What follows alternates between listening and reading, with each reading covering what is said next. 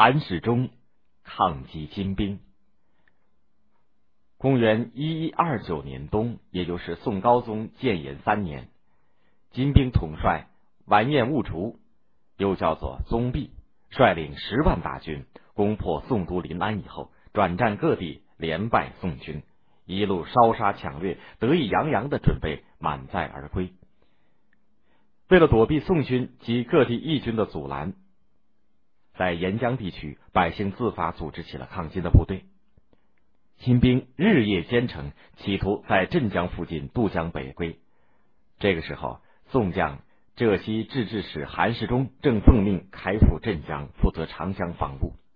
他率领八千官兵，途经江阴的时候，已经知道金兵的动向。虽然敌我力量悬殊，但是韩世忠一贯主张抗金。对朝廷节节退让的投降政策和金兵入侵的暴行十分气愤，他当即决定以少敌多，阻击金兵。他的夫人梁红玉也是深明大义的女中豪杰，坚决支持丈夫抗金。他们运筹帷幄，排兵布阵，专等兀主渡江的时候迎头痛击。这一天恰逢正月十五闹元宵，韩世忠为了麻痹金军，在秀州城。张灯结彩，欢度佳节。这里的秀州就是今天的浙江嘉兴，自己却马不停蹄，突然引兵赶到镇江。等金兵到来，宋兵已经扼守在焦山、金山等各处要塞，截断了兀术的归路。矗立在长江边的金山是镇江的制高点，是敌我双方必争之地。韩世忠料到金兵一定会登上金山庙高处，探听我军虚实。便预先派出士兵，分别埋伏在庙中和江岸，约定以鼓声为号，合击杀敌。不久，果然有五名金兵骑马闯入庙中，伏兵杀敌心切，竟然突然冲出，结果只擒住了两人，另外三人拨转马头，择路而逃。其中一个人身穿红袍，腰背玉带，慌忙当中跌下马来，又立刻跃起，狂奔而去。后来审问俘虏，才知道那个人竟是兀术。韩世忠后悔不及。兀术知道宋军已经有准备，决战不可避免，便派人给韩世忠送去战书，约定日期开战。韩世忠深知兵力悬殊，所以做了周密的部署。他用战船封锁江面，不让金军的一兵一卒逃窜，以示歼灭金兵的必胜信念。战斗开始，韩世忠亲自指挥，带头闯入敌阵，与兀竹大战十回合。韩夫人梁红玉洗去脂颜，戎装上阵，登高擂鼓助战。将士们看见主帅神勇，又闻得韩夫人的鼓声，军心大振，人人争先，奋勇冲杀。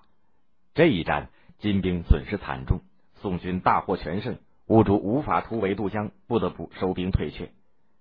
兀竹出战惨败。有见形势对他不利，便改变策略，收起不可一世的架子，主动派人去向韩世忠求和，表示愿意把抢掠所得的财物全部归还。他还说要把自己的一匹马送给韩世忠，希望宋军让出一条路，让金兵退走。这些都被韩世忠严词拒绝。兀竹无奈，便把兵马退到了黄天荡，困守待援，伺机突围。黄天荡在现在的江苏南京的东北部。黄天荡地形复杂，背靠长江天险，易守难攻。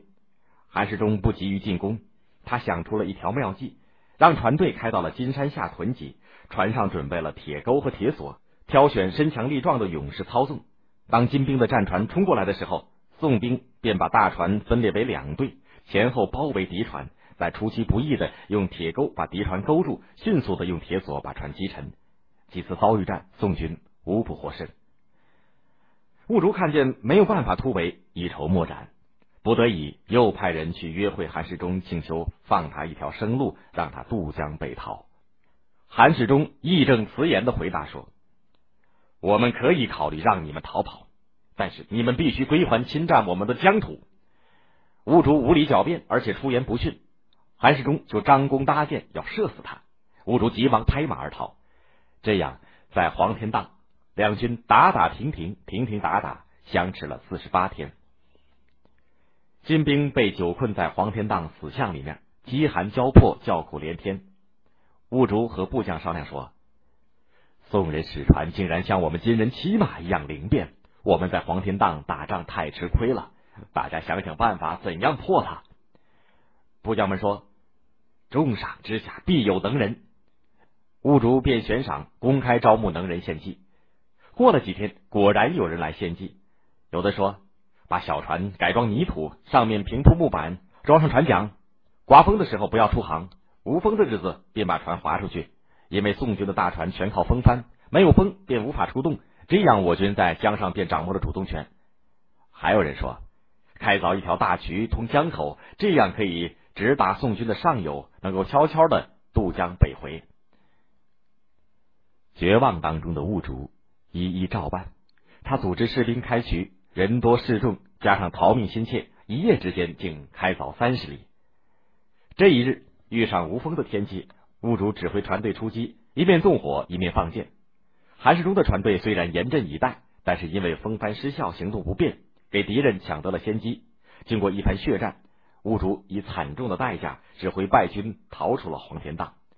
在逃奔健康的途中，他们又遭到岳家军的迎头痛击，好不容易才渡过长江，急急忙忙向北方逃去。